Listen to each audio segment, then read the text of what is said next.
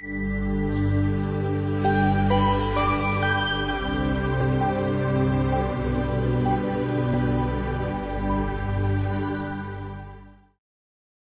的，作为上帝的儿女，真是有福，弟兄姊妹平安。今天是父亲节，祝所有在座的线上的父亲们父亲节快乐。大家也可以彼此说父亲节快乐。那父亲节似乎不像母亲节那样被重视啊。的确，对大多数家庭来说，母亲可能会花更多的时间照顾孩子，母亲也通常比父亲对孩子的需求、情绪上起伏的呃更加敏感。有一个故事说啊，母亲的母亲节的早晨，孩子问爸爸，他说：“爸爸，今天怎么是你来做早餐呢？妈妈生病了吗？”这个爸爸说：“他说宝贝啊，今天是母亲节。”就孩子疑惑的问道：“哦，那么其他日子都是父亲节吗？”好。虽然我自己啊从小长大的家庭呢，大多数时候是我爸爸做饭，但我我从小的时候还是母亲对我的需要、情绪上的那种起伏理解更深。那似乎是因为这个原因，我们好像无意间也更看重母亲节。过去我们实体聚会的时候，母亲节有给母亲佩戴鲜花，父亲节也不能说没有吧，好像比较少一点啊。所以难怪一个小男孩啊，问被问到父亲节和母亲节的区别的时候说，他说有什么区别啊？父亲节和母亲节没有什么区别的，只是父亲节不会买花，不会花太多的钱去买礼物啊。那今天我不是要在这里啊，试图抱怨父亲们受到了不公平的待遇，也不是要给父亲节来证明，因为母亲的确在。孩子养生养孩子上，付出了父亲不能付的代价和牺牲，而是我在今天想表明，就是父亲在家庭中的角色非常非常重要。这是我今天讲到的题目：父亲的角色。那圣经实际上也非常看重父亲的角色，因此我们有必要向那些为家庭辛劳工作，使家庭不至于缺乏的。父亲们来致敬，也要为那些爱自己的妻子、给家庭带来温暖、带来爱的父亲道一声父亲节快乐，是你们美好的榜样，使孩子能在有爱的家庭中长大。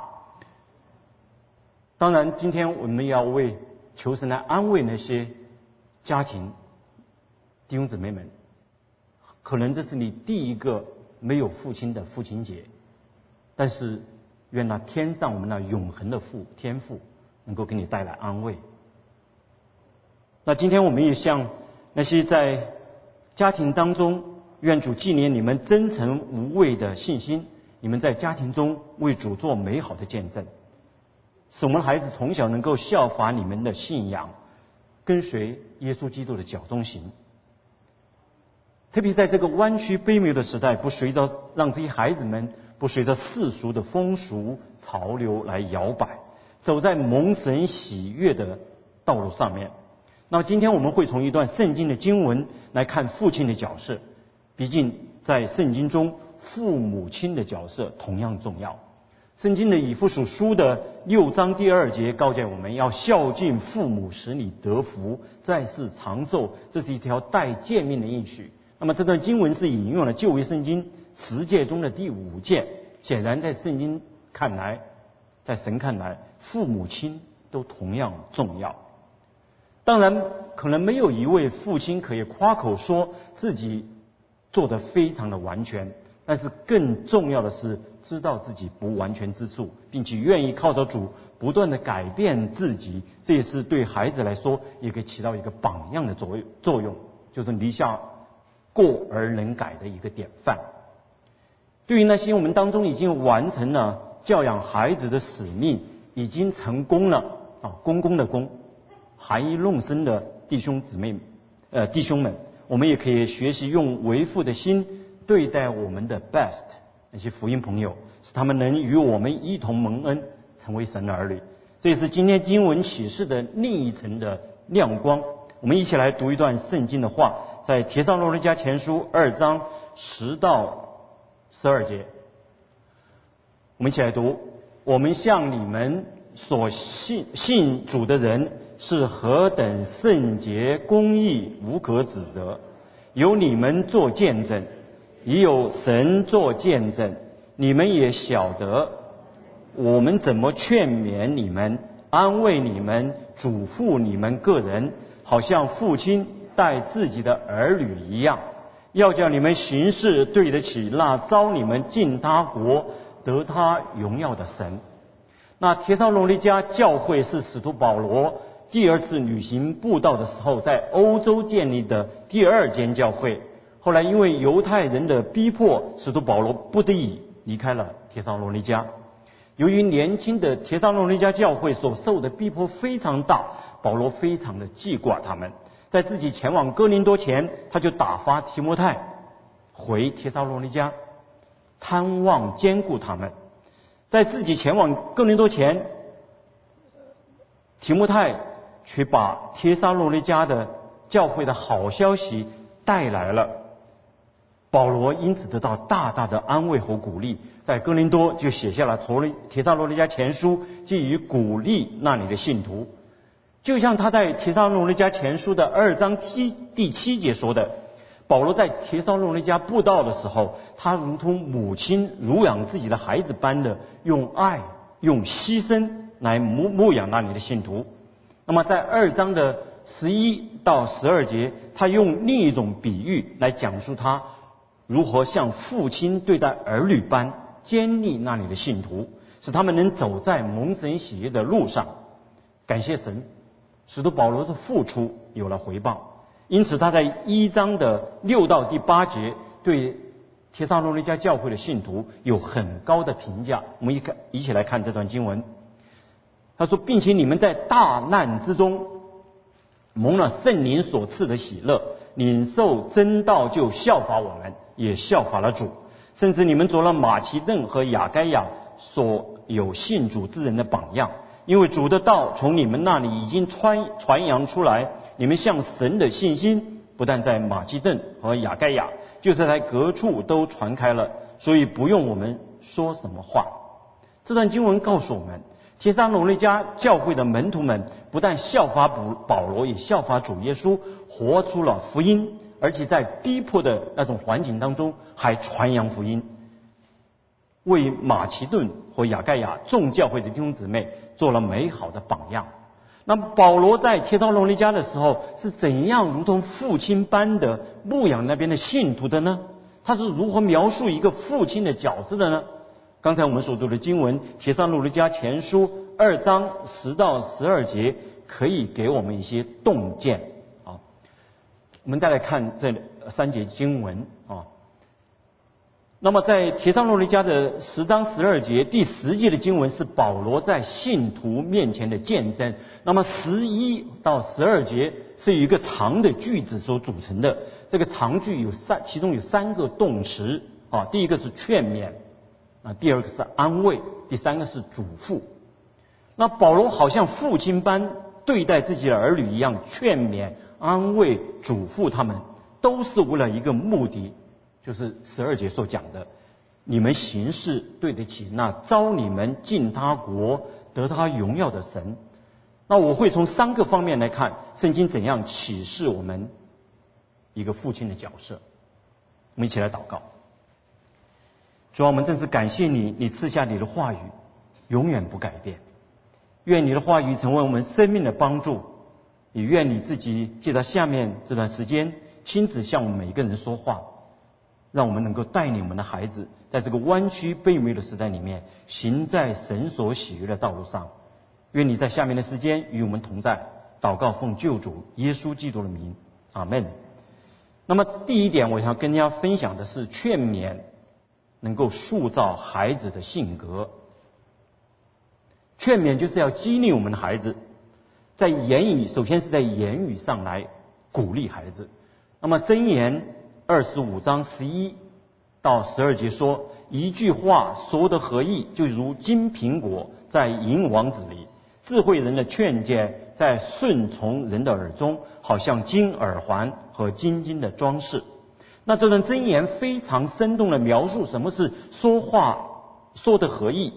金苹果果和银王子非常的相相配，所以一句合意的话，不但内容啊内容宝贵，表达方式也很吸引人。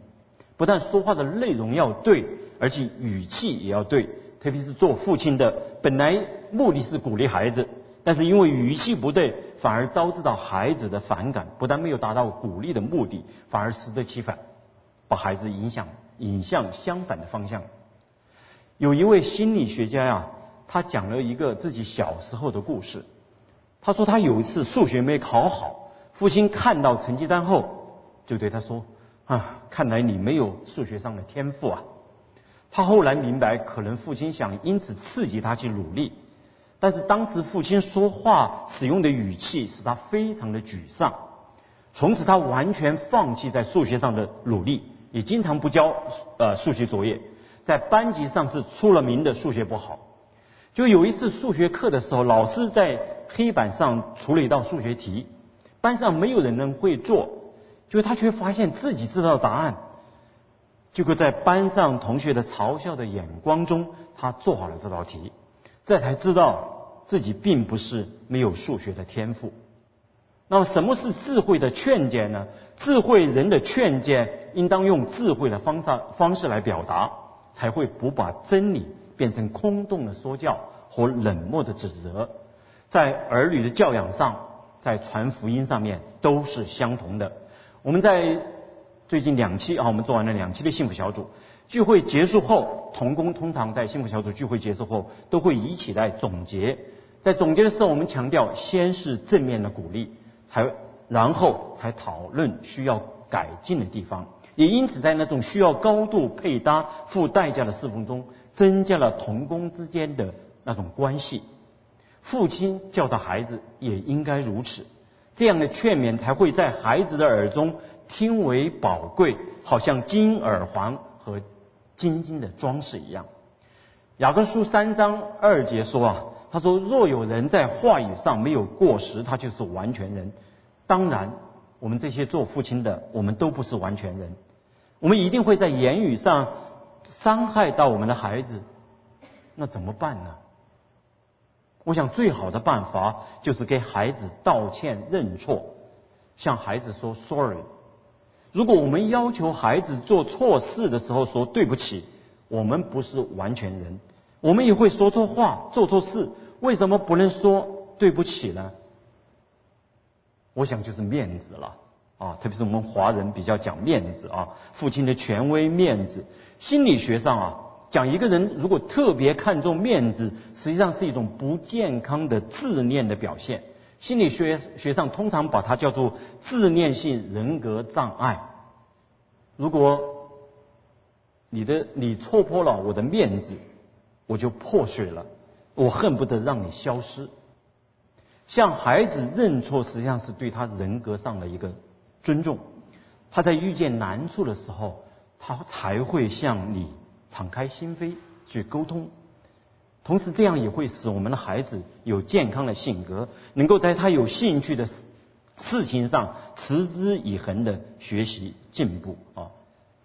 所以，另外一个勉励对孩子的勉励非常重要，就是对孩子的陪伴啊，对孩子在时间上的陪伴。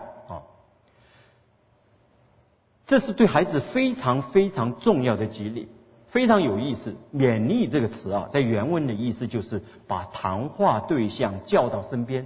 我想在古时的时候也没有我们这样的视频呢啊，一定要在孩子身边你才能去才能劝勉他吧。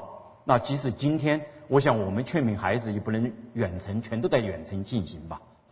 所以“劝勉”这个词的原文的意思就是把谈话对象叫到身边，因此父亲在孩子的成长过程中需要在孩子的身边，需要陪伴他们。在使徒保罗的这个布道团队里面，有一个童工叫提摩太，他从小没有父亲，由祖母和母亲抚养长大，也因此造成他性格上有一点的懦弱。保罗在带领他的过程中扮演了父亲的角色。常常劝勉他，《提摩太前书》的四章十二节就记载了这样的劝勉：不可叫人小看你年轻，总要在言语、行为、爱心、信心或清洁上都做信徒的榜样。因着这样的陪伴、勉励，提摩太最后能在逼迫的环境中，逐渐成为教会的领袖。那今天美国社会的治安乱象，实际上与孩子缺少父亲的陪伴有很大的关系。我们来看几张图。那么最左边啊这张呃图呢，是那个 Pure Research 在二零一一年做了一个 survey，你可以从这张图里面看见啊。那么超过呃百分之五十八的人都认为啊父亲的陪伴对孩子的价值观啊这个道德观啊都有非常非常重要的影响啊有重中长重重要影响。而且父亲的陪伴对孩子在情绪上管教上的那种重要性也是非常有非常多的人认为是非常非常必要的。但是看右边这张图，非常不幸，在美国许多的孩子却是在没有父亲陪伴的家庭中长大的，甚至有的族族群高于百分之四十四，这还是二零一一年的情况。那也因此造成很多的问题。那在刚才这张图是另外一个调查啊呃出现的。你可以看到，如果没有父亲的陪伴，孩子长大后很可能都陷入一种贫困当中。而且更可怕的，早孕是有父亲陪伴的家庭长长大的孩子七倍之高。那还不要说其他的犯罪倾向也会大大的增加。在孩子成长过程中，没有父亲的陪伴，不但不会，不但会造成孩子在性格上的问题，而且孩子还会走向背离、犯罪，造成更多的社会问题。使徒保罗说：“我劝勉，我勉励你们，就像父亲带自己的儿子一样，儿女一样。”那么，所以我鼓励父亲们。每天劝勉你你们的孩子，不但用你们的话语来鼓励他们，更重要的是用你的时间来陪伴他们，使你与孩子一同成长。为什么一同成长呢？因为我们不完全，是让我们的孩子能够感受到一个父亲的成长的。所以你是你孩子在耶稣基督里智慧与身量一同长大的关键。我们在做幸福小组布道的同工们，也愿主帮助我们有为父为母的心，用智慧的话语去引导我们的 best，陪伴他们成长。我们自己也得以在耶稣基督里面成长。过去半年呢，呃，那些陪伴就是我们有些同工陪伴我们去年十二月份刚刚受洗的 best 上门训的啊啊课程。在门训的最后一课，同工们也分享自己在陪伴的时候，生命也被主改变。因为我们不能要求 best 操练祷告，自己却不祷告；要求 best Q T 灵修，自己却不灵修，却不灵修。同样对孩子一样的，你有否祷告？你有没有灵修？你有没有去告诉别人你所得到的是好消息，而不是坏消息？你的孩子都看在眼中。第二个大点，我要跟大家分享的就是安慰、建造我们孩子的信心。一个父亲的勉励能让孩子有个好的开始，按照自己的兴趣来学习。我曾经小时候学过小提琴，刚开始的时候，父亲不愿意教我，他认为我的节奏不好。我是赌气一般的开始自学。弦乐呀，不像键盘乐器，初学者者发出的每一个音都是噪音。实际上，当时我已经准备放弃了。就会有一次在背后听到我父亲在我母亲面前夸奖我做事认真，还真在认真练琴。就是这一句话让我坚持下来。如果勉励能使一个孩子有好的开始，安慰则能使孩子在沮丧的时候、要放弃的时候能够继续前行。我们的人生都有高低的时刻，我们的孩子也不例外。父亲的安慰就非常重要。那么，如何成为一个有效的安慰者呢？一个好的安慰者，一定是一个好的聆听者。刚才我说过，我们孩子在长大的过程中，一定会遇见挫折、沮丧、失望，这是我们在这个将要过去的这个败坏的事件中不可缺少的一个警喻。当然，有时候我们的孩子的沮丧、挫折、失望，可能对我们大人来说算不得什么。但是，使孩子从能从这些情绪中走出来，可能最好不是给他们提供马上提供一个解决问题的这个答案，因为这会使孩子失去一次成长的机会。实际上，在我们成人的世界也是这样。最好的安慰不是问题的解决方法，很多时候可能不一定有这样的方法。我想这也是我们天赋带领我们走属灵道路的一个方法，而是在你有难过、你难过的时候，可以有一个倾听的对象，这是最大的安慰。这是为什么有的老人家呀，在失去老伴后，健康会急速的下降。因为失去了可以倾诉的对象，能够倾聆听的父亲一定会给挫折、沮丧、失望中的孩子带来安慰，使他们能从跌倒之处站立起来，也能够学习从危机看见转机。当然，前提是我们的孩子愿意向我们倾诉。我想啊，一个勇于承认错误的父亲，通常也会是孩子倾诉的对象。也容易引导孩子。那么，美国呃呃近代政府里面有位呃国务厅是最长的哈，做国务厅最长的叫做 Dean Rusk，他说了一句话，他说说服他人最好方法之一就是倾听他们。One of the best ways to persuade others is by listening them。愿我们的父亲都能够与孩子一个好的关系。让他们能够向我们来倾诉，成为他们的真正的安慰，帮助他们在难处的时候、跌倒的时候能够站立起来。我们在做幸福小组布道中有体会，有的 best 面对工作压力、身体健康以及家庭中的张力的诸多的问题的时候，有时候我们真的唯有聆听，通过聆听与他们建立友谊，有机会给他们讲解福音。愿那天天背负我们。重担的主，成为他们问题的答案。这样的侍奉的训练，其实也可以带入我们与孩子的关系当中。还有，作为父亲，能使我们孩子从困境中走出来，就是要对孩子有同理心啊！这是我啊分享的另外一点，能够跟孩子带去安慰。啊，安慰这个词啊，在希腊文里面就有以同理心来安慰的意思。同理心可能是。啊，我们做父母的哈，不光是父亲，比较难以学习的功课，因为我们比孩子在身体上要全强壮，智力上要成熟，往往会忘记孩子比我们要弱小，所以不能理解孩子的挫折、沮丧、失望，可能会错用安慰的方法。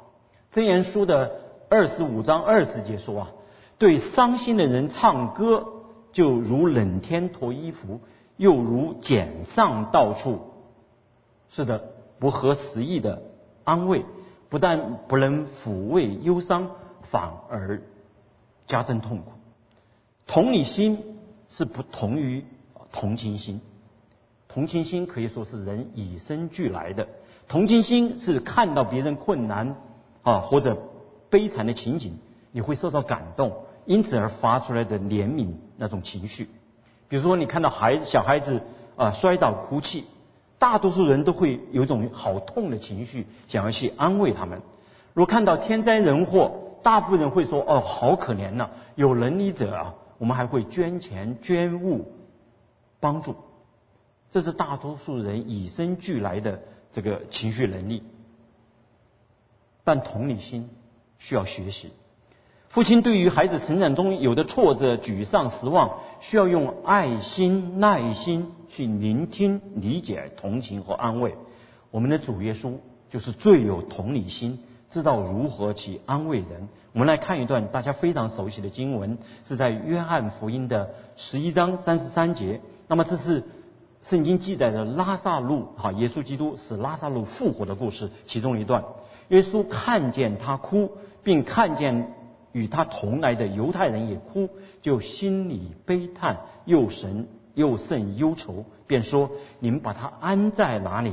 他们回答说：“请主看。”圣经记载，耶稣哭了。这个记载真的非常的震撼。我常常读着这这句话的时候，我身上会起鸡皮疙瘩。耶稣马上就要行神迹，时拉萨路复活，看见伤心的玛利亚和马大以及随行的犹太人的难过，耶稣哭了。因为“哭”这个单词啊，用的很特别，在这里，在新约圣经里面只出现过一次。有的解经家就说，耶稣的哭与玛利亚和犹太人的哭不同，他不是陪伴他们一他们一起伤心哭泣。而是为了死亡的结人的死亡的结局和无知而悲哀，这样的解释当然有一定的道理。但是那耶稣为什么哭啊？假的哭吗？另外一个另外一个角度你来考想想，对伤痛人来说，有人能理解他们的难处、伤痛，那是最大的安慰，最好的安慰。有什么比你难过流泪的时候有人陪伴你，一同难过，一同流泪带来的安慰更大呢？我们的主耶稣不但有怜悯的心肠，他能还能理解我们的软弱，这种安慰给受伤者带来的激励是何等的大！愿主赐给天下的父亲对我们的孩子有同理心、怜悯的心。在他们面对人生的挫折、困境的时候、失望的时候，能得到来自父亲的安慰，能从跌倒中站立起来，能从失败中重新得力，继续前行。那么，父亲能作为一个啊做的另一个安慰，就是对孩子犯错的时候那种接纳啊。这种安慰能使孩子中从孩子从错误中学习，能够继续前行。我们看一段也是非常熟悉的经文，大家。让路加呃福音十五章记载耶稣所讲的浪子的故事，我们来看其中一段。这位浪子耗尽了从父亲所得来的财产，走投无路，竟然在猪圈里面找食。经文中记载，他醒悟过来，就说：“我父亲有多少的故宫，口粮有余，我们倒在这里，我倒在这里饿死吗？我要起来到我父亲那里去，向他说：父亲，我得罪了天，又得罪了你。从今以后，我不配做你的儿子，把我当做一个故宫。于是起来往他父亲那里去，相离还远。他父亲看见，就动了慈心，跑去抱着他的景象，连连与他亲嘴。”年年抱着他的景象，年年与他亲嘴，这是这个故事中最让人感动的地方。父亲对浪子回头的浪子最大的安慰、激励，可能不是给他设立宴席、物质上的供给，而是对这个肮脏、满身异味的儿子的拥抱、亲吻。这位蛮有爱心的父亲。没有要求这个浪子去洗澡，而是按照他的本相接了他。我们的天赋就是这样来接纳我们这些浪子的。他不要我们变得很好才让我们成为天赋的儿女，他让我们要先成为他的儿女，才有能力按照天赋的样式来活。这个拥抱不再代表父亲对浪子的完全无条件的接纳，也告诉他过去的事情已经翻篇。这样的爱能使这位耗尽父亲所给的财产，在猪圈里寻找食物、失去信心的儿子有重新做人的信心。有的时候啊，一个肢肢体的接触、拥抱、亲吻，胜过千言万语。我们华人的文化中，父亲啊，永远似乎是威严、不善于表达的面貌出现的。可能我们成长的环境中，从并不缺少来自母亲的拥抱，父亲的拥抱却是非常的罕见。我的父亲在我成长的过程中，并不缺少对我的陪伴，他很会讲故事。在南方的夏天呢，夏天的夜晚，我们那个小小的家常常挤满了小朋友。听故事的小朋友，但是我记忆中好像父亲从来没有拥抱过我。感谢主，后来我父亲在生病期间接受了耶稣基督。我在准备这篇道的时候，还记得十多年前，他站在医院医医院病房的阳台上，目送哈目送我回美国的样子，那是我们最后一次见面。所以我心里想啊，当时我能够与爸爸拥抱告别就好了。如果能够重新来过的话，我一定不会忘记给父亲一个大大的拥抱。但是因为从小养成的父子之间那个矜持啊，使我没能有这样一个温馨的告别。但是我还是要感谢神，因为安慰的是，将来在天家仍然还有这样的机会拥抱。父亲在家庭中的角色非常的重要。父亲对孩子不但需要有正确的劝勉，还需要陪伴他们，激励他们去探索未知世界，由此可以塑造他们的性格。在孩子成长过程中，难免会遇见挫折、沮丧、失望，这时父亲应该是一个好的聆听者，具有同理心，而不是指责，而且对犯错误的孩子要无条件的去接纳他。当然，这一切。都是为了引导我们的孩子行在神所神为他们所预备的道路上面，这是父亲角色中最为重要的一点，就是今天我讲的第三点，祖父建立孩子的品格。我们再来看呃提摩太前书二章十到十二节的经文。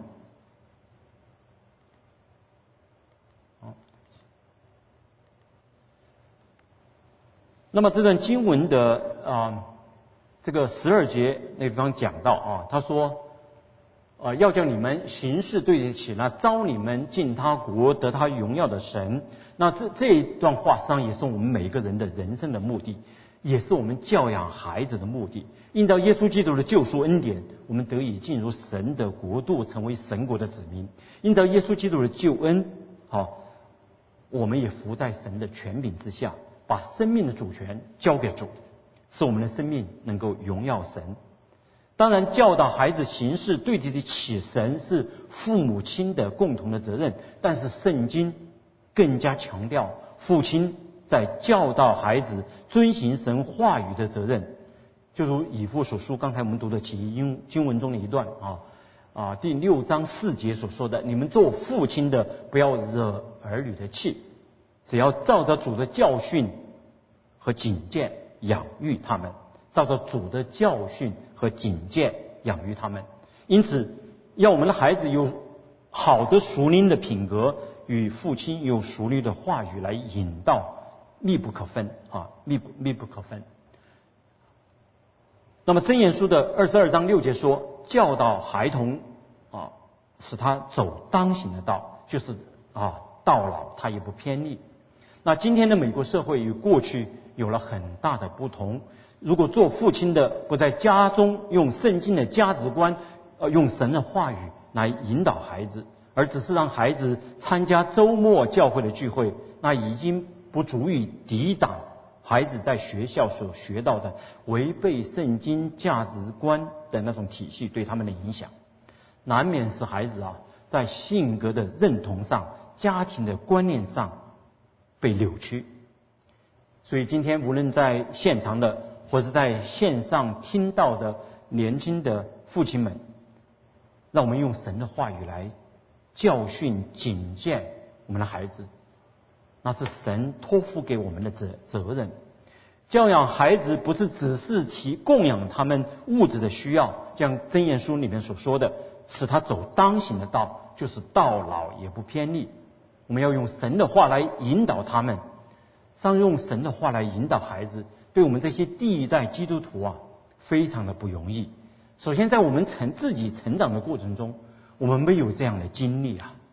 但是感谢神，有的啊弟兄啊，已经意识到这个重要性。就前不久啊，我接到一个呃弟兄给我打的电话，啊电话里面他哇这个话语非常非常的喜乐啊，也非常非常激动。他告诉我，他说赵长老告诉你一个好消息啊！今天我带我的呃老二啊啊接受了耶稣做他的救主。让我知道这是他的第二第二带领他的呃第二个孩子啊接受耶稣基督做他的救主。是的，福音是好消息，但是唯有你自己把福音当做好消息，他才对你对你的孩子是好消息，否则否则主再来的时候就是坏消息了。愿主帮助我们介绍小组布道的福音施工，有更多的弟兄姊妹把福音当做好消息，既然是消息，就一定要广而告告知，也让我们在家中也要活出福音来，好活出福音来。那么另外一个就是管教的一个引导，按照圣经教导孩子，那一定离不开管教，以免我们孩子偏离正道。像刚才我们所以弗所书的。啊，六章四节那个经文要求父亲们要教训和警戒儿女。既然是警戒，一定是在行为上的约束。行为上的约束就一定要有纪律，纪律告诫神孩子什么是神不喜悦的事。如何管教孩子呢？除了刚才讲的用话语来引导，上圣经并不反对体罚孩子。当然，今天这个体罚是一个非常敏感的话题啊。如何体罚也是一个需要有智慧的。圣经像箴言地方讲到二三到十三节说：“不可不管教儿孩童，你用杖打他，他必不至于死；你用杖打他，就可救他的灵魂免下阴间。”所以体罚也是最后的一个手段，不是不是随随便便体罚孩子，绝不能因自己的愤怒去体罚他啊。有的人认为，就是说，一般孩子啊，如果七岁以上的孩子上体罚，已经不会有太太大的效果。所以，求神给我们每一位父亲，对孩子能够因材施教。有的孩子实际上体罚他不见得是好，你反而把他越打他越反抗啊。所以，让我们有智慧来因材施教。另外，祖父这个词啊，有见证的含义在里面啊，也有见证的含义含义在里面。对孩子的品格、哈性品格的影响，可能没有什么能够比过比过父亲的榜样的作作用啊，榜样的作用。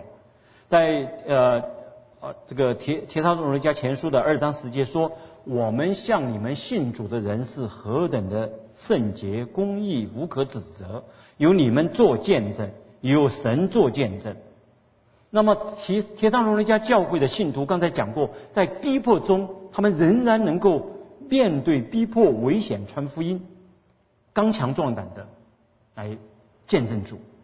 当然，这固然是圣灵的工作，但与保罗的见证密不可分，因为他当时就是在面对逼迫这样的环境中在传福音。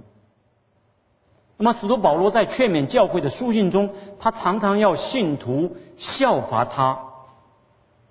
啊，有时候我读到这段经文，我就会有有问题：说我们不是主耶稣的门徒吗？为什么不是效法耶稣基督，而是效法使徒保罗呢？我想，唯一的答案就是，因为使徒保罗完全的效法基督，就像他自己在哥林多前书的十一章第一节所说的：“你们该效法我。”像我效法基督一样，也因为啊，也因为这样生命见证，所以被使徒保罗称为真儿子的提摩太。虽然从小失去父亲，性格比较懦弱，但在保罗见证的影响下，他不但成为教会的领袖，后来他还勇敢的为主殉道。我们都知道一句话说：“身教胜于言教。”如果无论我们如何在话语上去引导孩子，如何严厉的去管教孩子，如果我们自己在家中没有活出以蒙恩的身份相称的样式，信仰对我们来讲不过是在教会周末在教会礼仪式的这样行为而已。孩子也会把这个信仰当做仪式。如果做父亲的不把福音当做好消息，与家人分享，与朋友分享，也很难让我们的孩子。把福音当做好消息。最后，我想用一个故事来结束今天的分享。二零一三年的五月，在胶州做投资的埃里安辞职了。他后来在接受采访的时候，他说：“他说我的小女儿和妻子是促使我做这样决定的原因。”他说大概在一年前吧，我有好几次让女儿去做一件事情，我想可能是让他去刷牙，但都没有成功。我就提醒他说，以前他都会立刻答应我，不需要我说好几次。他从我的语气中可能听出来我是认真的，他让我等一会儿。然后他回到自己的房间，拿了一张纸出来，上面是他自己记录的。我因为工作忙而缺席他的一些重要事件的和活动活动的这样一个清单，一共有二十二条。从他第一天上学啊，本季的第一场足球赛、家长会等等。我们他说，我当时第一个反应是觉得感觉啊太糟糕了，马上要想为自己呃辩解。我每次缺席都有重要的理由啊。出差、重要会议、紧急电话、突然有事等等，但是我突然醒悟到，我漏掉了最重要的一点。尽管我尽尽可能去合理化的解释，我也是这么做的，但是我知道我的工作和生活的平衡已经彻底乱了，而且这种不平衡影响到了最重要的我与女儿的关系。我没有给她留出留出足够的时间。埃莲说，在放弃全职职位后，他承担了一些兼职的工作，这样出差的时间要少很多，啊，自己呃也能够有更大的灵活性。这位毕业于牛津大学和剑桥大学的投资家说，他现在甚至有时间去接女儿放学了。他说，留出更多的时间陪伴家人呢，已经是陈词滥调了。不过他认为，作为一个好父亲呢，远比一个好的投资家更为重要。弟兄姊妹，我们在座在线上的父亲们，是的，孩神孩子是神托付给我们的管理的最宝贵宝贵的产业。我们用什么来影响我们的孩子呢？如果我们甚至不能在身边陪伴他们，我们也没有办法。去塑造他们的品格，影响、建造他们的信心，建立他们的品格，使他们在使他们走在蒙神喜悦的道路上。愿神赐给我们智慧，懂得在我们生命中去选择合乎神心意的那个优先次序，让我们能够成为孩子的榜样。我们一起来祷告。在天父爱我们的主，我们感谢赞美你，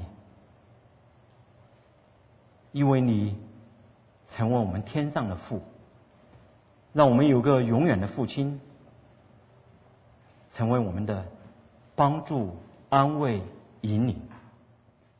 求你跟我们在座的在线上的父亲们有熟天的智慧，懂得怎样去激励我们的孩子。建造他们的性格，懂得怎样去引导他们，影响他们的信心，懂得怎么样去嘱咐他们，在神的话语上面去引导他们，为他们在主面前做美好的见证，让我们的孩子能行走在神所喜悦的道路上，到老也不偏离。愿主保守我们。让我们有个受教的心，听道行道，祷告奉救主耶稣基督的名，阿门。